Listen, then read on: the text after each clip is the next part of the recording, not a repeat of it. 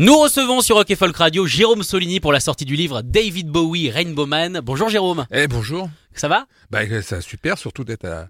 voilà dans la tout d'un tout d'un coup le journal devient une radio, c'est formidable. Alors comment tu trouves C'est joli les murs? C'est sublime, c'est sublime. Euh, voilà, j'ai j'ai vu ça avec euh, Philippe Budillon m'a montré tout à l'heure. et J'étais non non, je suis bluffé. euh, Enfin, je suis bluffé. Non, je savais que ça serait bien et je confie. Enfin, je constate que c'est bien. Alors t'es venu pour nous parler de ton nouveau livre qui est sorti sur David Bowie. J'ai envie de te dire encore un livre sur un David livre, Bowie. Bah ouais, bah ouais, ouais. Non, c'était un peu, euh, comment dire, euh, j'ai- été sollicité pour, pour faire des choses un peu basiques au départ, c'est-à-dire, euh, comment dirais-je, éventuellement rajouter un ou deux chapitres à la hâte à tout ce que j'avais déjà écrit et puis le sortir le plus vite possible pour un peu cachetonner sur le décès. Bien sûr, j'ai pas voulu faire ça. Et puis j'ai reçu une proposition de Gallimard que je pouvais pas refuser, qui était un peu, euh, Jérôme, euh, est-ce que tu veux bien réfléchir? Est-ce qu'il y a un livre que tu aurais envie de faire toi, qui, qui serait pas forcément une sorte de livre idéal, mais en tous les cas, qui serait un livre qui a jamais été fait Et, et et j'ai du même coup j'ai réfléchi. Je j'ai pas dit non bêtement, j'ai réfléchi. Puis je me suis rendu compte que ce qui moi m'intéressait dans David Bowie, comme plein de gens d'ailleurs, c'est la musique, le, musicien. Donc j'ai fait un livre sur la musique, le musicien, qui ne parle que de la musique et du musicien. C'est-à-dire que je, je c'est pas c'est pas euh, plein de gens la gentillesse de dire c'est l'ouvrage définitif sur David Bowie. Non, moi je dis pas ça du tout. Ça parle pas beaucoup de cinéma, ça parle pas de peinture, ça parle pas de plein d'autres choses qu'il faisait. Ça parle vraiment que de la musique, l'enregistrement des disques, les tournées. Et puis étant moi-même un minuscule musicien, euh, j'ai trouvé que l'angle qui était intéressant, c'est le point de vue des musiciens, le point de vue des gens qui font de la musique avec Bowie. Et donc je suis, et là ça a été la spirale infernale, c'est la raison pour laquelle le livre a pris tant de, tant de retard, c'est qu'en fait j'ai décidé de, de m'adresser aux gens avec qui Bowie a échafaudé son œuvre. Vous savez qu'à chaque fois tu t'es déplacé pour aller les voir ou c'était par téléphone? Alors, il y a des choses par téléphone, il y a des choses par FaceTime, il y a des choses des gens que je connaissais, que, que, que, que j'ai vus plusieurs fois. Il y a des choses qui étaient que j'avais glanées avant, forcément avec Mick Ronson, par exemple. euh, Bah, bien sûr, euh, c'est des propos que j'avais eus avant de lui, mais j'ai réécouté les cassettes que j'avais faites à l'époque. Et ce que je n'avais pas exploité, bah, je l'ai, je l'ai, je m'en suis un peu servi pour ce livre-là. Donc, ça a été déjà rien que ça, c'était un boulot, un boulot monstre. Et Déjà mais- faire la liste des gens. Ouais, faire les listes des gens. Et puis c'est surtout aussi que, en fait, euh, quand, quand, quand on est dans les années plus dans, dans, dans le deuxième tome qui, qui, sort- qui sortira l'année prochaine, il y a plus de gens parce que tout le monde est vivant. Mais dans le premier tome, il y a des gens qui sont très âgés et puis qui étaient déjà des adultes quand Bowie a commencé. Quand donc il y a quelqu'un qui s'appelle Ralph Mace dans ce livre euh, que j'ai interviewé et, et ça s'est passé. Il est dans une maison de retraite à Portland. Sa fille m'a aidé en tenant l'iPad, etc. FaceTime, machin. Mais il est super content de me parler. Mais c'est un monsieur qui a plus de 85 ans euh, et donc c'est c'est malheureusement depuis que j'ai commencé à écrire le livre, il y a trois intervenants qui sont décédés. Enfin voilà. Donc euh, donc euh, mais mais le mais le principe c'est c'est grosso modo c'est que la, voilà le livre est découpé en chapitres qui correspondent à la discographie. Hein, c'est pas c'est pas plus compliqué que ça. I'm Sandra, and I'm just the professional your small business was looking for. But you didn't hire me because you didn't use LinkedIn jobs. LinkedIn has professionals you can't find anywhere else, including those who aren't actively looking for a new job but might be open to the perfect role, like me. In a given month, over 70% of LinkedIn users don't visit other leading job sites. So if you're not looking on LinkedIn, you'll miss out on great candidates like Sandra. Start hiring professionals like a professional. Post your free job on linkedin.com/people today.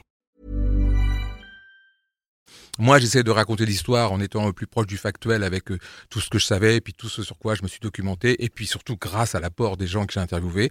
Et puis après, c'est eux qui s'expriment. Parce que pour moi, c'est très important. Moi, finalement, euh, l'avis des gens sur David Bowie, je m'en fous un peu, mais par contre, l'avis des gens qui étaient avec lui pour échafauder son œuvre, ça, ça m'intéresse. Donc, euh, ils ont autant la parole que moi. Il y a la, la moitié du livre, c'est des interviews.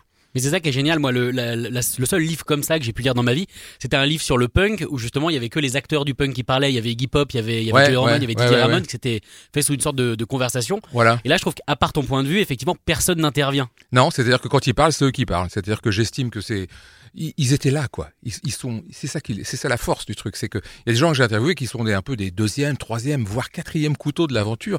Mais forcément, l'assistant ingénieur du son, c'est lui qui ouvre, qui ouvre le matin quand Bowie arrive et c'est lui qui referme le soir une fois que Bowie est parti. Et le mec, il était là tout le temps, donc il a tout vu.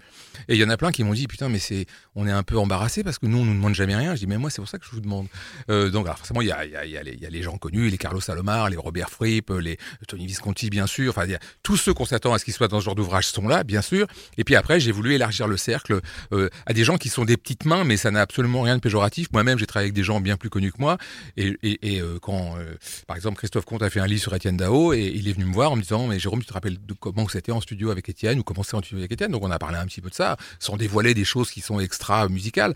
Là, on, dans, dans ce bouquin, on reste vraiment dans la musique tout le temps. Il n'y a pas de cul, il y a pas il y a de la drogue euh, quand ça quand ça contribue à la à la à la, à la De la drogue musicale. Ouais, c'est ça, la drogue musicale. Non, non, mais on peut pas parler de Station to Station sans parler de la cocaïne, bien sûr. Ça avait, euh, le, le- le produit est cité par l'artiste dans la première chanson. Donc, euh, non, mais voilà. Donc, je, je reste toujours avec une approche. Et puis, ce que j'essaie de faire aussi, c'est que. euh, par exemple, pour le chapitre Low, qui est un chapitre forcément très important du bouquin, puisque le disque a été enregistré en France, au Château d'Hérouville. Donc j'ai beaucoup d'intervenants, des gens, une fois de plus, qui n'avaient jamais parlé. Laurent Thibault s'est beaucoup exprimé sur le sujet. Il était le gérant du, studio d'Hérou- d'Hérouville et l'ingénieur du son de The Idiot.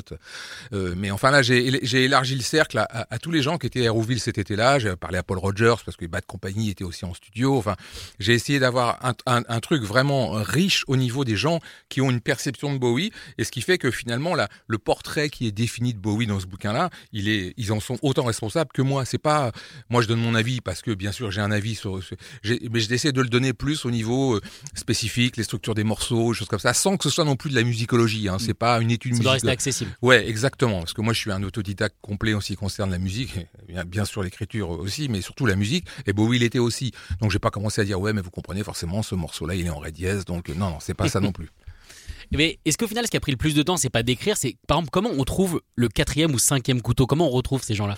Bah, tu sais, bêtement avec les notes de pochette, forcément, ça paraît. Faut aussi savoir que les notes de pochette de Bowie, c'est un peu un bêtisier, c'est-à-dire qu'il y a des, il y a des gens qui sont marqués mais qui n'ont pas joué, il y a des gens qui ont joué qui sont pas marqués, il y a des studios inventés, il y a des studios qui n'ont pas existé qui sont mentionnés sur les pochettes. Dans le deuxième volume, il y en a un, donc c'est assez rigolo parce que après t'as des gens qui disent ouais, ils parlent de ce studio-là, mais je, je suis jamais allé, mais je connais des gens qui ont enregistré, ouais, enfin le studio n'a jamais existé, enfin voilà, bon.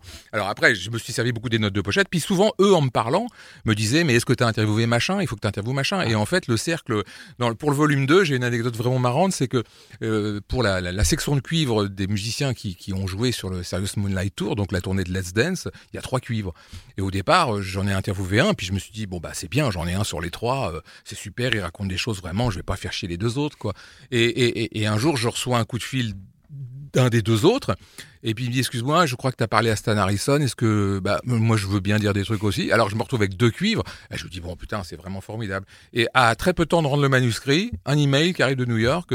Bonjour, je suis le troisième. euh, Est-ce qu'il est trop tard? Enfin voilà. Alors il y a eu un, un effet euh, tache d'huile entre eux. Ils se sont passés le mot. Ils savaient que je connaissais relativement bien Bowie. Ils savaient que Tony Visconti euh, était dans la boucle. euh, Le fait que moi j'ai, si tu veux, pour aborder ces gens-là, je leur ai un peu dit bon bah voilà, je fais le livre comme ça. Tony s'était engagé à faire la préface depuis longtemps puisqu'il connaît mon travail. On travaille aussi ensemble en musique, tout ça. Et donc du même coup, ça m'a aidé. euh, le fait que c'est pour eux, c'était pas un livre de plus. Et, à partir du moment où ils ont vu que l'angle c'était la musique et que et que j'allais interviewer des ingénieurs du son, que j'allais interviewer les mecs de Cannes ou les mecs de Noy pour savoir ce que eux pensaient de Bowie, plutôt que ce soit toujours, par exemple ce truc avec le j'ai j'ai voulu aller parler aux gens du krautrock. Alors, mais est-ce que vous saviez qu'il y avait un Anglais, Brian Eno, qui était dingue de votre travail, et, et je trouvais que c'était marrant d'avoir leur perception à eux, quoi.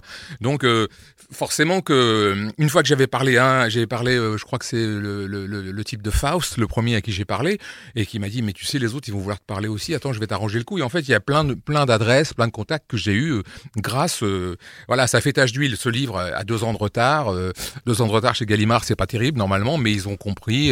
Et d'ailleurs, c'est pour ça qu'ils ont décidé d'en faire deux aussi, parce que quand ils ont vu la, euh, dire que la richesse du livre, c'est c'est euh, c'est pas de la fausse modestie, mais c'est quand même aussi beaucoup la richesse du propos, quoi, de, des- propos qui sont pas les miens, quoi, voilà. Surtout quand on voit la taille du livre, on a bien fait d'en faire deux, c'est ce que je pense qu'il y avait un volume, il était importable. Il était importable. Il était importable, le ouais, ouais, ouais, ouais. Puis j'avais déjà donné, parce que j'avais déjà fait mon, mon bouquin qui, qui réunit un peu tout ce que j'ai écrit en rock and folk, qui s'appelle Writing on the Edge. Je faisais déjà 1700 pages. Alors, c'est le genre de truc, tu peux pas le lire dans le livre, tu peux Non. rien foutre avec, quoi. Ou alors, faut bon, avoir des bras, quoi. Voilà, faut avoir des bras. Alors là, au moins, il y aura, il y a, il y a deux volumes et, et comme ça, ça permet, puis ça permet moi de souffler entre les deux volumes, quoi. Mais le deuxième volume est terminé, hein, je rassure. Euh, t'as contacté, t'as eu combien de personnes? T'as eu plus de 300 hein, d'après Oui, c'est-à-dire que ce que j'ai rajouté, c'est que euh, en, en 25 ans de rock and folk, c'est arrivé que des gens me parlent de Bowie. Par exemple, il y a Costello qui, qui raconte que bon, il est ultra fan de Bowie, mais mais il dit ah mais pour moi, euh, euh, Armed Forces et, et, Station to Station, ça avait un rapport, c'est que ces deux disques ont été faits complètement sous l'emprise de la coke, quoi. Alors ce genre de phrase, bon là c'est un peu rigolo comme ça, mais mais j'ai mis ce, ce, ce genre quand, quand j'ai eu la chance d'avoir dans, dans ma carrière des, des, des allusions à Bowie. En fait, j'ai tapé Bowie dans le moteur de recherche du Mac, et puis là, j'ai vu tous les gens qui m'en avaient parlé. Alors, il y a des interventions qui sont de, de cinq lignes, hein, il y a des interventions qui sont de cinq pages, ça dépend qui. Mais je voulais, je voulais que ce soit une vraie richesse, quoi. Brian Molko qui raconte son David Bowie, Nicolas Godin, qui, cette génération-là, et puis aussi euh, la génération, la génération d'avant, quoi. Par exemple, euh, tout le monde sait que Bowie avait un, avait un, un, un, club folk dans lequel il, il, a, il, avait fait venir des gens, et en fait, j'ai trouvé que c'était intéressant d'aller essayer de retrouver les gens. Donc, j'ai retrouvé la première personne qui a joué dans le club folk de Bowie. J'ai retrouvé un, groupe prog rock dont Bowie était ultra fan, que, dont je connaissais même pas l'existence moi-même. Enfin, moi, j'ai énormément appris en faisant le bouquin, donc euh, euh, j'ai cru comprendre que jusqu'à maintenant, les, les, les, retours sont plutôt bons. Mais il y a des gens qui me disent, mais putain, c'est dingue, quoi. Tu vois, Sigma, Sigma Sound, c'était tellement spécial quand Bowie s'est lancé dans sa période soul que mhm. je suis aller interviewer les, les, les, mecs du studio pour savoir, mais alors comment c'est, qu'est-ce que c'est cette histoire, euh, pourquoi il est venu avec les musiciens new-yorkais. Et là, j'ai appris plein de choses, quoi. Par exemple, avec Sigma, on, on, on, tous les musiciens de Bowie qui jouent sur Young Americans, en fait, ils, sont un peu en désespoir de cause. C'est parce qu'en fait, Bowie voulait jouer avec les musiciens de Philadelphie et que les musiciens de Philadelphie n'ont pas voulu parce qu'ils avaient peur euh, qu'on leur pique leur son. Et donc, du même coup, bah, il a rameuté tout le monde et puis euh, Young Americans est devenu ce qu'il est, ce est devenu. Mais au départ, Bowie voulait vraiment les musiciens de, de Philadelphie, quoi. D'accord. Mais c'est intéressant ce que tu dis quand tu dis que toi, tu as appris des choses parce que, bon, tu es quand même un spécialiste de Bowie.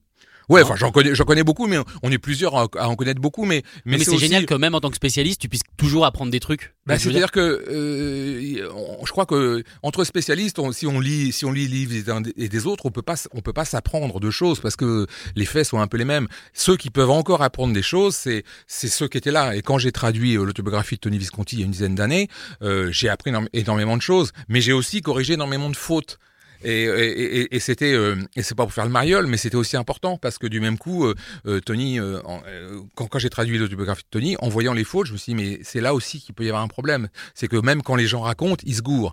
Il suffit pas de les faire parler. En fait, il y a un travail sur ce livre qui, un truc qui a été super chronophage, c'est pas de les faire parler, c'est après de mettre un peu d'ordre dans leurs propos. Et d'ailleurs, ils m'ont tous dit à la fin, bon Jérôme, là on t'a dit ça, maintenant tu, tu, vérifies les dates, tu vérifies les titres parce qu'on peut se gourer. Bowie, il se gourait. Enfin, Bowie, c'était une catastrophe, quoi. Il, il disait franchement, oui, quand j'ai fait Session to en 78, euh, bon, c'était difficile, etc. Bah, tu parles, oui, c'était 76. Alors, après, on va dire, ouais, mais qu'est-ce qu'on s'en fout, ça pinaille. Mais justement, moi, je pense que c'est, c'est, c'est, c'est la grande, c'est la, c'est la grande différence entre essayer de le raconter bien comme il faut. Enfin, c'est la différence entre nous et Wikipédia, quoi. Voilà, c'est.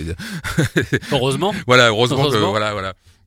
Mais euh, du coup, toutes ces personnes, est-ce qu'il y en a qui ont, qui ont refusé de parler de Bowie ou tout le monde a accepté? Alors en fait, j'ai abordé d'abord j'ai abordé l'angle musical donc si tu veux je suis pas allé sur des sujets qui sont effectivement euh, la drogue ou les ou les compagnes. Je me suis pas adressé à NJ je me suis pas adressé qui sait que je fais ce travail que j'ai prévenu que je faisais ce, travail qui a joué un rôle très important dans la carrière de Bowie mais qui était un rôle extra musical j'ai pas interviewé les managers j'ai pas interviewé le l'estate enfin les gens qui voilà, qui détiennent les droits de Bowie aujourd'hui sont au courant de mon travail mais je me suis pas servi d'eux pour avoir des contacts etc la seule personne qui qui a vraiment le seul absent notoire c'est Brian Eno qui n'a qui n'a qui n'a pas voulu parler, ni pas pas me parler, qui son grand raisonnement c'est je parle plus de ça. Bon, admettons. Son son autre grand raisonnement, celui de son manager, c'est euh, je ne suis pas tourné vers le passé. Bon, ça l'empêche pas de tweeter une un jour sur deux une photo de Bowie des années 70, mais enfin bon, il n'est pas tourné vers le passé en tout cas pas pour en parler.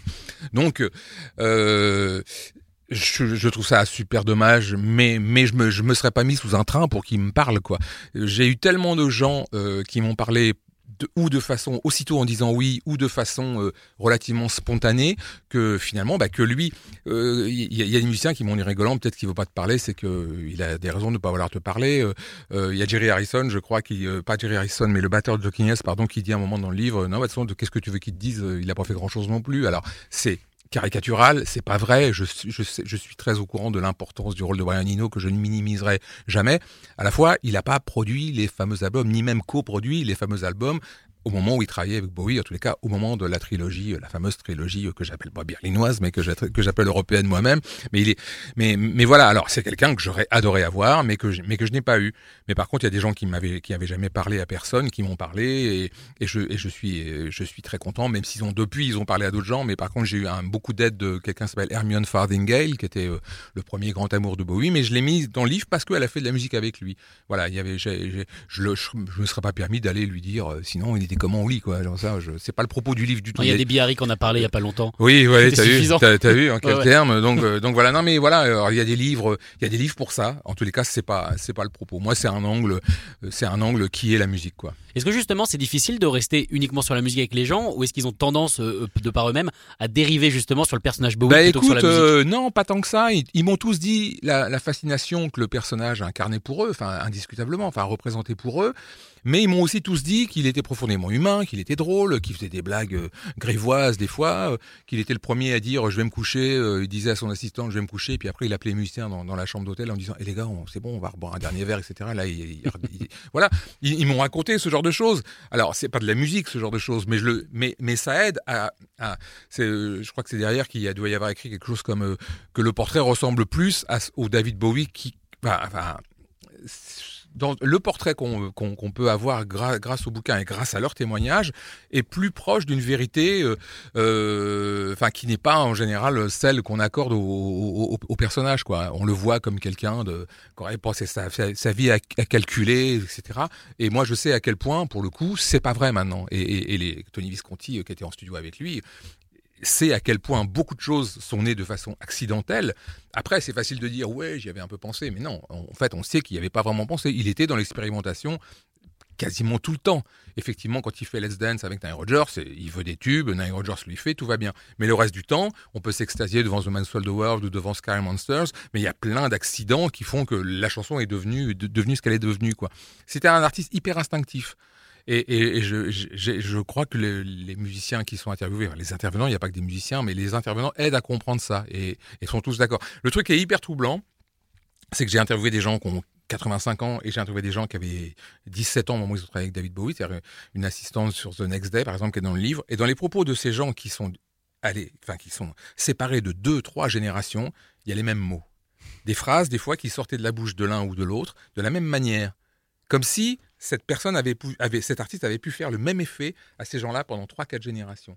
Et j'en suis arrivé à une conclusion qui est plus flagrante encore au terme du deuxième volume, mais qui est déjà un peu flagrante, c'est qu'en fait, il a passé sa vie à faire la même chose, de la même manière, mais pas de la même manière. Qu'il a passé sa vie à vouloir créer d'une certaine façon, et puis après, il s'est entouré de gens différents pour le faire, mais avec toujours un retour à... Et puis surtout, dès qu'il a pu devenir sa propre source d'inspiration, il est devenu sa propre source d'inspiration. C'est qu'à un moment, dès, dès le début des années 70, il commence à un peu plonger dans sa propre mythologie qui n'existe pas, puisqu'il est encore trop jeune, mais après, il s'en donne à cœur joie. Est-ce que tu penses qu'avec tous ces témoignages, on peut dire que c'est presque le livre le plus intime sur David Bowie? Pour moi, c'est pas le plus intime, mais c'est celui qui raconte le mieux ce qu'il était en tant qu'artiste. Maintenant, ça ne parle pas de l'être humain, de ce qu'il était comme, en- comme père ou de ce qu'il était comme euh, comme mari ou comme amant, j'en sais rien. Je- euh, bon, pour moi, il y a aucun livre qui parle de ça. mais au final, façon, mais au final, comme ça se concentre sur la musique, c'était Ouais. ça sortait pas vraiment à l'époque. Effectivement, on préférait les frasques et tout ça. bien sûr. C'était sa vraie intimité, le studio. Ah bah complètement. Ah mais là je suis d'accord avec ça. Oui oui tout à fait. Pour pour moi c'est le portrait grâce aux intervenants, c'est le portrait. C'est-à-dire que c'est pas le point de vue de quelqu'un qui s'y connaît sur le sujet. C'est-à-dire que moi je moi je fais la moitié des chapitres, j'essaie comme je l'ai dit d'être d'être dans le factuel, de raconter, de corriger des erreurs quand elles sont corrigeables, sachant qu'il y en a il y en a que il y a sûrement aussi des erreurs parce qu'il y a des choses qu'on peut apprendre avec le temps etc. Mais euh, mais euh, le, le fait est que je suis d'accord avec ça, c'est-à-dire que je je crois que le David Bowie qui est dans ce livre là si on estime comme moi qu'il était à 80% un musicien, et ben forcément que par la force des choses, c'est le portrait le plus fidèle de, ce, qui devait être. Mais c'est grâce à eux. C'est pas mon, pas mon point de vue. C'est-à-dire que grosso modo, ils, me donnaient le sentiment que j'avais peut-être raison depuis le début et qu'on était plusieurs à avoir. Je suis pas le seul. À Eric Dahan, qui est un très bon ami, qui a collaboré au livre, enfin qui m'a aidé sur, certains, pour certaines interviews. Bon, mais Eric, on a un point de vue très similaire, quoi, sur euh, Bowie, sur ce qu'il est en tant qu'artiste. Mais maintenant, euh, euh, ça, ça parle pas de, de ce qu'il pouvait, ses relations avec ses managers et tout. Ça, en- j'en parle un petit peu comme ça. Mais euh, c'est pas ça qui m'intéressait. Moi, c'était de donner un visage humain à une œuvre euh, qui est, euh, qui est, qui est quand même incommensurable et qui continue à fasciner les gens, quoi. Pourquoi Rainbow Man? C'est parce que beaucoup de couleurs et beaucoup de personnalités, du coup? Alors ça, c'est ce qu'on, c'est, une façon de le voir. En fait, il y a, il y a trois raisons pour lesquelles le livre s'appelle Rainbow Man. Elles, elles sont, elles sont données dans, dans, le livre. La première, c'est que en fait, euh, j'ai interviewé une choriste qui s'appelle Catherine Russell et qui m'a expliqué que le jour de la mort de David euh, au-dessus de New York, il y a eu un phénomène météo qui, qui, se produit des fois, euh, qui est qu'il y a eu un arc-en-ciel à l'intérieur d'un arc-en-ciel. Il y a eu deux arcs-en-ciel au-dessus de Manhattan et, euh, elle, m'avait dit, euh, je suis sûr que c'est Bowie qui nous fait un signe. Bon, c'était joli, c'était une raison pour faire le titre avec ça. Il y a aussi le fait que Ian Hunter, donc qui a chanté All the Young Dudes avec Mozzie Hoople, euh, a écrit une chanson sur lui absolument fabuleuse après son décès qui s'appelle Dandy et, dans laquelle il, a, il a écrit la plus belle phrase. Moi, je trouve que quelqu'un a écrit depuis que Bowie est mort, qui est euh, tu nous as appris ce que c'était que de vivre à l'intérieur d'un arc-en-ciel. Voilà, donc ça faisait deux personnes qui avec le mot rainbow. Et puis surtout, euh, le premier concert, on en parlait avec Tony Visconti, là, qui était à Paris euh, cette semaine, on a échangé à ce sujet-là. Le premier concert un peu pré-glam euh, que Bowie a donné, il l'a donné euh, dans un espèce de costume chamarré, et ils avaient déjà des noms, c'était avant les Spiders from Mars, ils avaient déjà des surnoms, et lui avait, lui voulait s'appeler Rainbow Man. Donc euh, voilà, ça faisait, ça faisait trois raisons, trois bonnes raisons de. Mais effectivement, euh, ce que tu viens de me dire là, quelqu'un me l'a dit hier, et je trouve que c'est exactement ça, c'est-à-dire que c'est un- prisme, donc euh, voilà, il y a toutes les couleurs, quoi. Tu connaissais Bowie, t'as interviewé des gens qui connaissaient Bowie? Est-ce que émotionnellement ça a été lourd et dur presque Ça a été super dur. C'est super dur pour des raisons qui sont privées, mais bon, je peux le dire parce que les gens le savent déjà. C'est que j'ai perdu mon père pendant, pendant que je faisais le livre. Bowie a perdu son père aussi. C'est un des seuls points communs qu'on a. Et C'est pas très original de perdre son père. Mais ce que je veux dire, c'est que je, comme je faisais le livre, je pouvais pas accorder le temps que je voulais, euh, voilà, à ma famille, et, et, je me, culpabilisais, etc. Et euh, bon, c'est le côté un peu dark du livre, mais mais ça a été euh, ça a été émouvant de voir. J'ai des gens qui pleuraient au téléphone en me racontant le- leurs souvenirs ou qu'on pleurait devant moi quand je les voyais à Londres en disant mais c'est vrai, je me rappelais plus que ça me rappellerait ça. Et le fait de se retrouver avec Hermione Farthingale dont je parlais tout à l'heure, donc qui a été aussi sa compagne, mais avec qui il a fait de la musique. Pareil, elle en a parlé avec beaucoup de beaucoup d'émotions. euh, alors j'ai essayé de, de calmer le jeu dans le livre, mais on s'est au moment où on s'est vu, avant et après l'interview, euh, c'était très fort. Euh, c'est un artiste qui a vraiment marqué tous les gens avec qui il a travaillé. Ça, ça il faut le dire. Quoi. Tony Visconti a répondu à, une- question qu'il laissait personne indifférent, mais il laissait vrai. Je pense que c'est vrai. Moi, il m'a pas laissé indifférent du tout, bien sûr. Mais euh, c'est pour ça qu'il y, a quelque chose de très fort encore avec lui, un peu comme avec Lennon. Quoi. Les gens ont l'impression d'une complicité, d'une connivence, parce qu'il se dégageait un truc fort. Et il y a, de l'émotion pure. C'est indiscutable. Et ça, c'est dès les premières personnes qui travaillent avec Bowie en studio. Parce que, effectivement, à un moment donné, dans les années 80, quand tu, euh, quand tu rencontres Bowie, tu dis, bah voilà, c'est David Bowie. Ouais, ouais. Forcément, t'es impressionné, mais dès, dès les premiers pas en studio en 65. Ouais, c'est-à-dire que non, c'est-à-dire que dès euh, dès les années 60, en fait, euh, les gens sont impressionnés par sa personnalité. Alors ils sont pas impressionnés par le côté star puisqu'il est pas star, mais mais ils sont impressionnés par la personnalité. C'est-à-dire qu'ils se disent que ce type, il y a quand même quelque chose de bizarre quoi. Il a quand même un potentiel, une force, une attractivité, euh, un, un sens de la séduction. euh, Enfin voilà, donc ça c'est évident que ça se voit dès le départ. Et puis moi, paradoxalement, quand je le rencontre au début des années 90, parce que c'est là que j'ai rencontré pour la première fois pour Rock et Folk, euh, il, des- il descend du piédestal euh, assez vite, comme tous les grands, grands, grands que, les journalistes de Rock Folk ont pu ren- rencontrer, que ce soit Jagger ou McCartney et tout. En fait, c'est c'est pas du tout des mecs qui sont dans la posture et qui vont te mettre mal à l'aise en disant putain, tu vois, euh, tu, n'es qu'une sous-merde, je suis David Bowie quoi. Non, aussitôt c'est tac tac te mettre à l'aise euh, et, c'est aussi pour ça que euh, il y a une, complicité qui peut s'installer. Alors c'est, tu vois, on n'a jamais été cul et chemise, mais euh, c'est vrai que pendant toutes les années où il est venu en France, euh, enfin les, les 25 dernières années euh, euh, de, sa vie où j'ai eu la chance de le côtoyer toujours professionnellement et puis un tout petit peu euh, en dehors, mais c'est surtout professionnellement. Mais il y, avait toujours une relation, enfin la, la relation est, basée sur un espèce de, de, respect mutuel et puis sur le fait qu'il se la pétait pas avec nous, quoi, comme il se la pétait pas avec les, avec les musiciens. Maintenant, on a une image de lui forcément un peu iconique avec toutes ces images qui se mélangent, tous ces personnages, mais, mais dans la vie. L'approche au niveau au niveau humain quand quand il, il était il répondait toujours quoi. Quand Folk à chaque fois a eu besoin de lui même à l'époque où il ne parlait plus je me rappelle une fois Philippe Manoff voulait qu'il nous envoie un mot pour les 50 ans du journal je crois et tu crois qu'il va accepter? Je dis écoute je sais pas on a qu'à lui demander on verra bien j'envoie le mail euh, sept minutes après euh, on avait 10 lignes quoi tu vois et en plus il est hyper réactif et tout Euh, il dit bah merci bon je peux pas me déplacer mais je pense à vous très fort euh, euh, voilà et ça c'est donc ça c'est plus le caractère de quelqu'un qui est sans protocole Euh, il y avait euh, pour pour contacter Bowie euh, à la fin de sa vie euh, il y avait euh, il y avait un intermédiaire éventuellement en fait moi c'était rigolo parce que j'envoyais des emails à, à- à quelqu'un qui bosse avec lui à New York et en fait lui il me répondait directement donc j'avais l'adresse email mais en fait si je lui répondais je repassais toujours par la personne je voulais garder le, le- tu vois le et on m'a jamais dit mais, voilà on m'a jamais dit mais tu peux lui répondre direct. On m'a on m'a toujours laissé faire comme ça. Donc j'imagine que c'est parce que c'est comme ça qu'il fallait faire quoi tu vois. Donc il y avait pas un protocole de folie rien rien du tout quoi tu vois. Comment on trie les, j'imagine, 4000 heures d'interview pour, euh, Bah, D'abord, j'ai pas fait tout seul. J'ai remercié mon épouse qui est aussi rédactrice, etc., qui m'a aidé considérablement, qui a traduit la plupart et, et qui a, et qui a- Non, le problème qu'on a eu en fait, c'est un truc très que les journalistes comprennent, enfin euh, comprennent euh, très bien, c'est Alors, que pour ceux qui sont pas journalistes, comment Ouais, non, mais non, mais ils vont tout le monde va comprendre, mais les journalistes pour eux c'est encore plus, c'est encore plus évident, c'est que à partir du moment où tu racontes une histoire et que là il y a une partie de l'histoire qui est racontée par d'autres gens, ce que eux racontent, tu peux pas le raconter toi. C'est-à-dire que si quelqu'un lit ce livre en lisant que ma partie, il va se dire oh c'est bizarre, il parle pas de ça, mais j'en parle pas parce que genre, quelqu'un d'autre le, ra- le raconte dans le même chapitre et vice versa. Donc euh, la source d'information, pour avoir l'information complète, il faut, il faut faire, il faut tout lire quoi, tu vois. C'est-à-dire que et, les notes sont vachement importantes. J'ai voulu que euh, je, je pense que dans les livres de rock, souvent, il y a une espèce de name dropping, de nom de studio, de nom de gens. Tu, tu dis, oh bah ouais, mais c'est normal, il s'est vachement inspiré de Burt Baccarat. Bon bah, tout le monde n'est pas censé savoir qui est Burt Baccarat, tu vois. Donc j'essaie d'expliquer à chaque fois. J'ai pas pu faire des notes pour tout le monde, mais je fais beaucoup de renvois. Même les lieux, tu vois, les gens disent, ouais, il était allé à Sigma. Euh, Bon bah d'accord, mais enfin, euh, en l'occurrence c'est Philadelphie, mais il y a des noms de studios où, j'ai essayé d'apporter un petit complément d'information pour dire, bah voilà, c'était, pas très loin de chez lui, ou là c'était dans la banlieue de Chicago. Enfin voilà, j'essaie de, faire les choses un, petit peu comme ça. Je donne la capacité de certaines salles. Parce qu'on se dit, ah putain, il a fait une tournée américaine énorme. Bah oui, mais enfin, c'est dans des salles de 2000 personnes.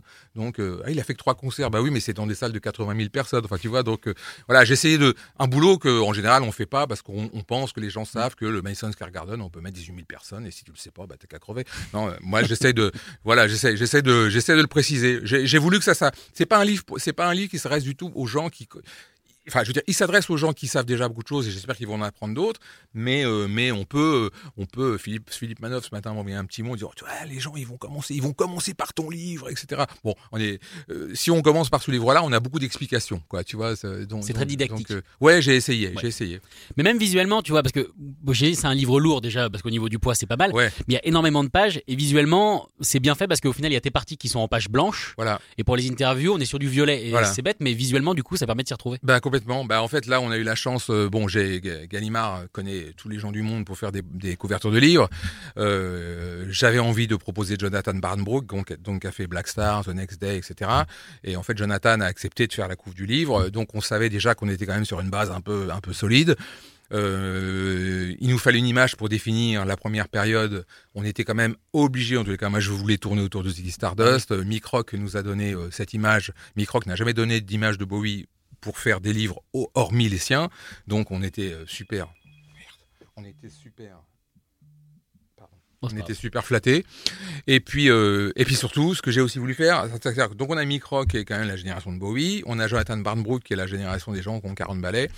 Et puis, euh, comme l'iconographie, euh, euh, l'iconographie de ce livre, je la trouve très correcte, mais le problème qu'il y a aujourd'hui, c'est que tous les grands photographes de Bowie ont fait des bouquins, donc toutes leurs photos les mieux sont dans leurs bouquins à eux. Donc, pour compenser ça, depuis le, depuis le début, j'avais envie de faire appel. Je, je voulais qu'il y ait des illustrations. J'avais fait un livre sur les Beatles sur lequel il y avait des illustrations. Et j'ai eu un coup de bol monstre. C'est-à-dire que sur Instagram, j'ai vu passer des dessins de Bowie que j'ai trouvé absolument fabuleux. Et j'ai pris contact avec euh, deux, deux personnes, donc qui sont Margot et Lisa Chetto, qui sont deux petites, euh, deux petites fées. C'est les fées du livre. Ils ont deux petites, euh, vraiment, elles sont jeunes, autour de 25 ans. Et elles ont fait, euh, elles avaient encore jamais travaillé pour un, dans, un, dans un bouquin. Donc elles se retrouvent euh, fans de Bowie ultime euh, à faire une douzaine d'illustrations dans celui-là, une, une douzaine dans l'autre. Et surtout, je les ai laissées vraiment euh, interpréter ce qu'elles avaient envie d'interpréter. Et c'était important pour moi. Au début, elles me disent ouais, mais on fait quoi? Je dis vous faites ce que vous voulez parce que pour moi c'était important. C'est dur aussi. Hein. Donc oui, vous voulez, non mais dur la page blanche. non, mais je les ai aidés pour deux ou trois. Mais ça, par exemple, c'était leur idée totale. Euh, Spa- Space Oddity, c'est leur idée totale. Je leur ai dit de mettre le stylophone parce qu'elles n'avaient pas pensé à Ah, c'est le- magnifique là. Donc on voit le crâne de Bowie ouvert avec des planètes partout. Voilà, voilà. Ça, c'est Ouais. quoi. Tu vois, qu'on vraiment, qu'on, c'est leur interprétation de David Bowie. Et, et c'est intéressant d'avoir l'interprétation de gens qui ont 25 ballets et non pas euh, euh, du mec qui connaît tout. Enfin, voilà, quoi. Donc, euh, voilà. Est-ce que toi, grâce à ce livre, bon, forcément tu, l'as lu puisque tu l'as écrit, mais est-ce que tu penses que les gens vont, écouter, vont pouvoir réécouter presque leur album de Bowie, qu'ils connaissent absolument par cœur, qu'ils ont rincé, qu'ils ont, qu'ils ont, qu'ils ont presque cassé à force d'écouter, qu'ils ont dû en racheter pour les refaire Est-ce que tu penses que c'est un livre qui permet de les réécouter presque différemment maintenant? je crois, je crois honnêtement. C'est pas, c'est un peu immodeste de le dire, mais mais je crois que ça va donner envie aux gens. À partir du moment où il y a plus d'explications sur certains morceaux, comment ils ont été faits et pourquoi ils ont été faits comme ça, je pense que ça donne envie aux gens d'aller un petit peu. euh, ah ouais, tiens, il reparle de, je sais pas, il reparle de Karma Man, par exemple, qui est for- pas forcément le morceau de Bowie qu'on écoute tous les jours, quoi. Et, et de même coup, ça donne envie d'aller. Je pense que ça va donner envie d'aller écouter ce morceau-là. Puis ce que je fais aussi, euh, c'est qu'en fait, on se rend compte qu'il y a une chanson qui a vraiment euh, défini l'œuvre de Bowie et il il a il, a, il l'a recopié une dizaine de fois, alors de façon des fois évidente, de façon pas évidente, qui est I'm Waiting for the Man. Et à chaque fois, je donne, je donne les exemples de, euh, Heroes, par exemple, c'est c'est très schématique, mais c'est quand même une sorte de ressucé quand même de I'm Waiting for the Man. Et du même coup, euh, moi j'ai des amis qui m'ont déjà dit, attends, mais on est, on, voit ce que tu veux dire, parce que dans, dans I'm Waiting for the Man, le piano était comme ça, hein et puis bah dans, dans, dans Heroes aussi, euh, parce que parce que le traumatisme musical de David Bowie, c'est le premier album du Velvet Underground, et cette chanson-là, comme White Light White Heat, c'est des morceaux qu'il a joués toute sa vie pratiquement. Il a jamais, elles ont jamais quitté le répertoire.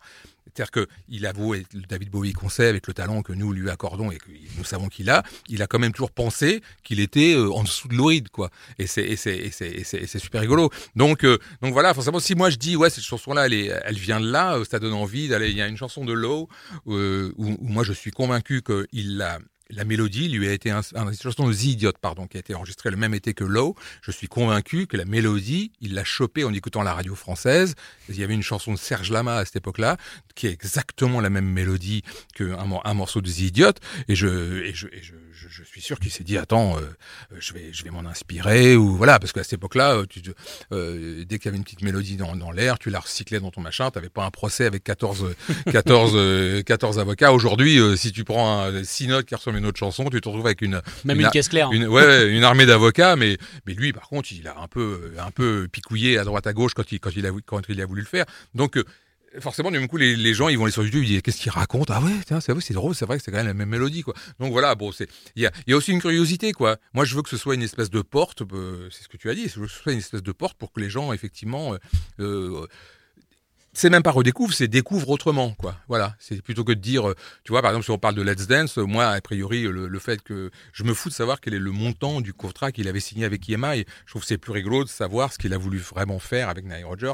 Est-ce que c'est à ce point-là qu'il a demandé à Nile Rodgers de faire des tubes? Est-ce qu'il n'a pas été déçu finalement euh, parce que c'était un peu trop clinquant Il euh, faut savoir que, par exemple, pour Let's Dance, c'est Bowie qui impose Stevie Ray Vaughan parce qu'il voit que c'est hyper clean ce que fait Nile Rodgers et il dit euh, bon bah tiens on a qu'à prendre Stevie Ray Vaughan. Et maintenant euh, comment dirais-je Nile Rodgers il en parle avec des violons euh, des violons dans la voix de Stevie Ray Vaughan. On dit oui et alors là on a une super idée c'est de prendre un guitariste de blues. Non la vérité c'est quand Bowie lui a dit on va prendre ce guitariste de blues il dit non mais tu rigoles il va pas venir foutre la merde sur mes arrangements puis l'ego. polis exactement.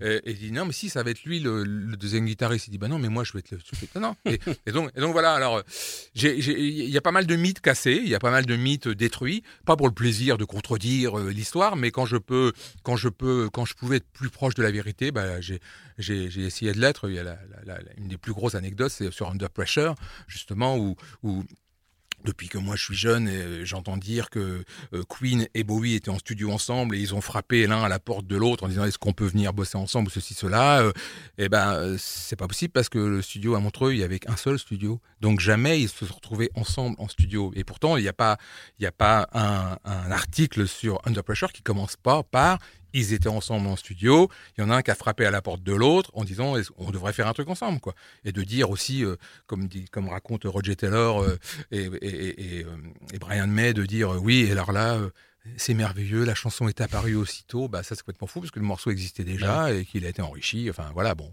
Alors euh, c'est pas c'est pas pour le plaisir de contredire, c'est pour chose, rétablir. Mais c'est quand quand je peux rétablir, je le fais quoi. Alors des fois on dit euh, ouais la légende c'est mieux que la vérité, mais je trouve que dans le cas de Bowie la vérité est bien mieux que la légende. Et enfin dernière question, donc tu l'as séparé en deux livres, 67, 80 et 80 ouais. j'imagine jusqu'à jusqu'à 83 jusqu'à la fin, ouais 83. Euh, pourquoi, pourquoi, pourquoi c'est 80 Pourquoi bah, bah, ce bah, découpage? bah, D'abord, c'est Scary Monsters, donc c'est le dernier album avec Tony Visconti avant que ça reprenne. Et puis c'est vrai qu'à partir de 83, Bowie devient autre chose. Bowie euh, se déguise en superstar, comme j'avais déjà écrit pas mal de fois dans Rock Folk, et devient une espèce de, va devenir une vraie star planétaire, chose qu'il a jamais été. Il va le devenir que cette année-là, finalement. Après, il restera un des, un, une des grandes stars du rock, mais pas, mais pas à jouer dans des, pas à jouer devant des foules pareilles, puisqu'après il fera des albums qui sont très discutables et très discuté, à juste titre, son Tonight et Never Let Me Down. Mais en tous les cas, il y a vraiment un changement et une, rupture au, moment de Let's Dance, c'est indéniable, où il devient un artiste commercial, il n'y a, pas, a, a pas à chier, même si après, il, il, retrouve, il retournera dans l'expérimentation avec les disques comme Earthling, tout ça, et bien sûr Outside. Mais le fait, le, le fait est qu'en attendant, en 83, il décide vraiment de devenir euh, un artiste populaire et il va y arriver d'ailleurs, ce qui est plutôt. C'est-à-dire que c'est le type qui décide de devenir un, un artiste populaire et ça marche. Faut déjà, faut déjà le faire, quoi. Donc c'est pour ça. Puis c'est aussi parce que honnêtement, c'était aussi à peu près au milieu du manuscrit, donc on s'est dit on va couper là. Mais le deuxième tome va être un petit peu plus épais, ce qui arrange pas mon éditeur, mais bon, je vais, je vais négocier. Mais bon, tout le monde sera musclé grâce à toi. Rocker Voilà, voilà, c'est ça. Il sera vendu dans un coffret, je le dis parce que Ah. bah, Jonathan Barnbrook a fait un super bel objet euh, que les gens verront à la fin. Mais en fait, on pourra mettre les deux tomes dans un coffret fait par Jonathan Barnbrook Ah, et je peux vous assurer que le visuel, enfin moi, m'a estomaqué. Alors, quand on est estomaqué par les collaborateurs, j'étais estomaqué par les dessins des, des, des, des petites dont j'ai parlé là, mais euh, je trouve ça, je trouve ça important. Mais on essaie, de, voilà, Bowie a accordé beaucoup d'importance euh, au visuel. Alors modestement, on essaie de faire quelque chose qui soit aussi à la hauteur de, de, de son œuvre dans ce- sens-là. Merci beaucoup, Jérôme Solier. Merci à venu. vous, merci à vous, c'était très cool. On rappelle la sortie du livre David Bowie, Rainbow Man, si vous voulez vraiment tout connaître sur David Bowie, les, les secrets de studio. C'est dans ce livre-là. Merci beaucoup.